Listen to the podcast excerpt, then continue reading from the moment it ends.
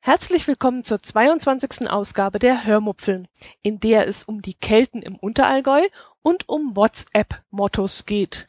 Außerdem erzähle ich euch etwas vom Allgäuer Frühling, den es gar nicht gibt, und von der Energiesparwende im Hause der Hörmupfel. Viel Spaß beim Hören. Ich habe noch gar nicht geschaut, wie viel Feedback, äh, nee, hässliches Wort, wie viele Rückmeldungen es diesmal von euch gab. Das habe ich jetzt ganz vergessen. Ich weiß, ich habe eine Nachricht per Twitter bekommen, in der mir jemand erzählt hat, dass er mich in den Sprechweisen gehört hat. Er war wohl sehr erstaunt, mich dort zu hören. Ich weiß jetzt nicht, ob ich seinen Namen erwähnen darf, weil es eine direkte Nachricht an mich war. Mm, aber auf jeden Fall freut es mich, dass er mich dort gehört hat. Und ich hoffe natürlich, dass auch einige meiner Hörmupfelhörer dem Link in meinem Blog gefolgt sind und einmal in die 23. Episode der Sprechweisen reingehört hat. Ich fand es jedenfalls sehr spannend und interessant einmal in einem anderen Podcast Gast sein zu dürfen.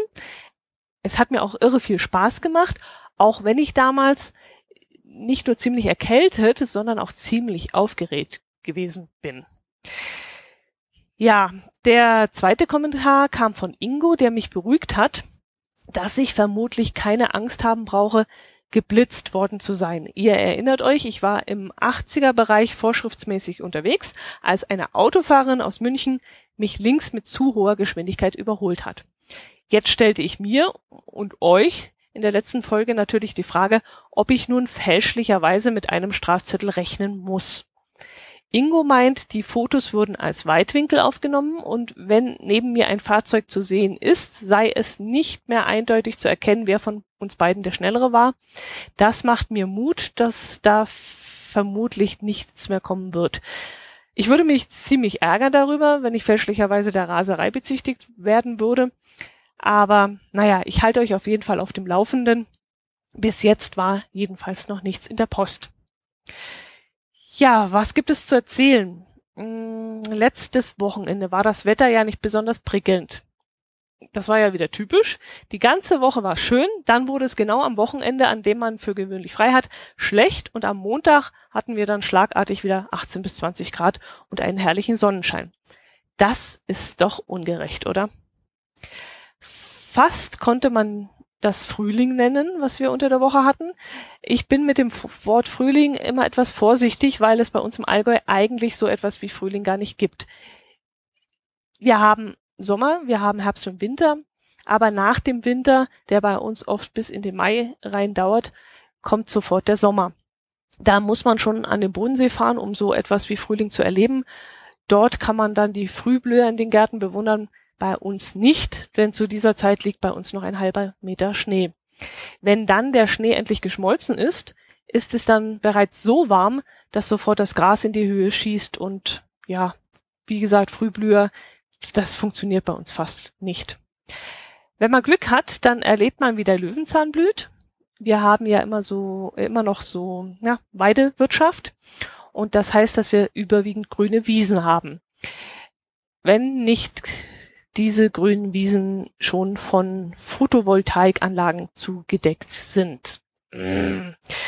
Ja, das grüne Allgäu wandelt sich nämlich gerade zu einem hässlichen Spiegelflächen-Allgäu. Naja, aber das ist ein anderes Thema.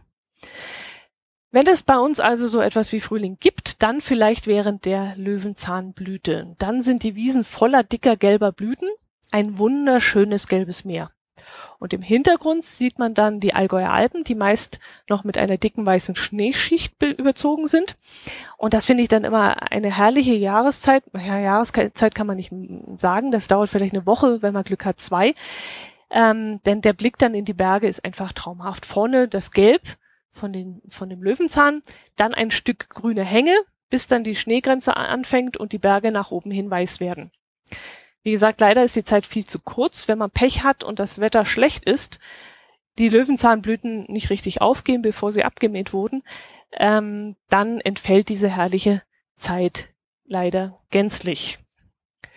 Jo, wir waren aber letztes Wochenende trotzdem also trotz des schlechten Wetters ein wenig unterwegs, und zwar in Woringen im Unterallgäu. Dort gibt, es Überreste einer alten keltischen Fliehburg, die rund 300 Jahre vor Christi Geburt entstanden ist. Viel sieht man davon aber wirklich nicht mehr. Ein, zwei Gedenksteine, ein paar verwachsene Wälle, die teilweise nur noch zu erahnen sind, also wirklich nicht viel. Aber die Gemeinde hat dort trotzdem einen urig schönen Spazierweg angelegt. An manchen Stellen traut man sich gar nicht weiterzugehen, weil der Weg als solcher kaum noch zu erkennen ist. Aber dann läuft man doch ein Stück weiter und stößt dann wieder auf einen schmalen Pfad, auf einen Wegweiser oder auf eine Informationstafel. Wir waren zur richtigen Jahreszeit dort, denn im Moment scheint es noch keine Zecken zu geben. Gerade in diesem stark verbuschten Gebiet hatten wir eigentlich damit gerechnet, mit einigen dieser fiesen Sauger wieder herauszukommen. Gerade nach diesem milden, trockenen Winter hatte ich gedacht, dass es wieder viele Zecken geben wird. Kann ja noch kommen, aber wie gesagt, letztes Wochenende hatten wir Glück. Offensichtlich sind die Viecher noch nicht sehr aktiv beziehungsweise hungrig. Auf Twitter hat jemand ein Foto von seinem Hund eingestellt, aber ich weiß jetzt nicht, wer das war. Ähm, auf der Schnauze des Hundes äh, war dann eine dicke, fette, fiese Zecke zu sehen. Also das war wirklich ein rotzfreches Ding mitten auf der Schnauze des Hundes. Ja, die hat sich was getraut. Mm, Sonst ist eigentlich nicht viel diese Woche bei uns passiert. Meine bessere Hälfte bringt gerade ein wenig Unruhe in unsere Bude. Freunde von uns, bei denen wir letztes Wochenende eingeladen waren, haben in ihrer Wohnung Energiespar, nee, falsch, LED-Lampen. Energiesparlampen waren ja die Dinger, die plötzlich als heilbringendes Mittel angepriesen wurden, die sich dann aber genauso schnell wieder erledigt hatten als nämlich äh, herauskam, dass die Entsorgung derselben ein echtes Problem darstellt, weil sie nämlich Quecksilber enthalten. Ähm, außerdem sollen sie gar nicht so lange halten, wie man es ihnen am Anfang nachgesagt hat. Und zudem erzeugen Energiesparlampen Elektrosmog und äh, wer damit ein Problem hat, der sollte mindestens einen Abstand von anderthalb Meter zur jeweiligen Lampe halten. Ja, wie gesagt, die Energiesparlampen, das äh, haben wir Gott sei Dank verschlafen. Erst hatten wir uns vorgenommen, nach und nach umzurüsten. Wenn also alle, eine Glühbirne kaputt geht, dann hätten wir sie durch eine Energiesparlampe ersetzt.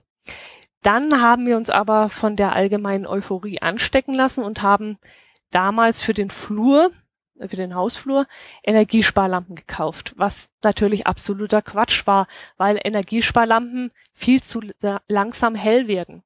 In einem Flur, wo die Leuchtphasen meist sehr kurz sind, weil man schnell mal an und gleich wieder ausschaltet, machen diese langsam erhellenden Lampen also absolut keinen Sinn. Naja, das hatten wir dann auch rechtzeitig begriffen und haben die Energiesparlampe auch wieder zurückgebracht damals. Und äh, seitdem haben wir, wie gesagt, ähm, gesagt, wir brauchen das nicht. Wenn mal wieder eine Glühlampe kaputt ist, dann werden wir sie erneuern. Ja, damit war die Sache eigentlich für uns erledigt gewesen. Aber jetzt sind ja die LED-Leuchten der Renner. Und diesmal haben wir uns wirklich anstecken lassen. Das heißt, meine bessere Hälfte, die hat sich anstecken lassen. Ähm, er, ich mache Licht lieber mal einfach aus. Da spart man am meisten Strom, wenn man einfach mal das Licht auslässt. Gut.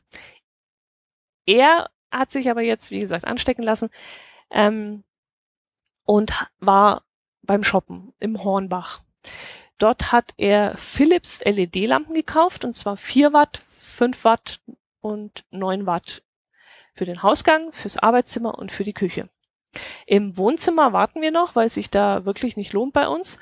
Und im Bad wollen wir nicht wechseln, weil wir sonst den elektronischen Trafo vorher austauschen müssten. Fragt mich jetzt bitte nicht, ich habe nicht richtig aufgepasst, nur wieder mit halbem Ohr zugehört.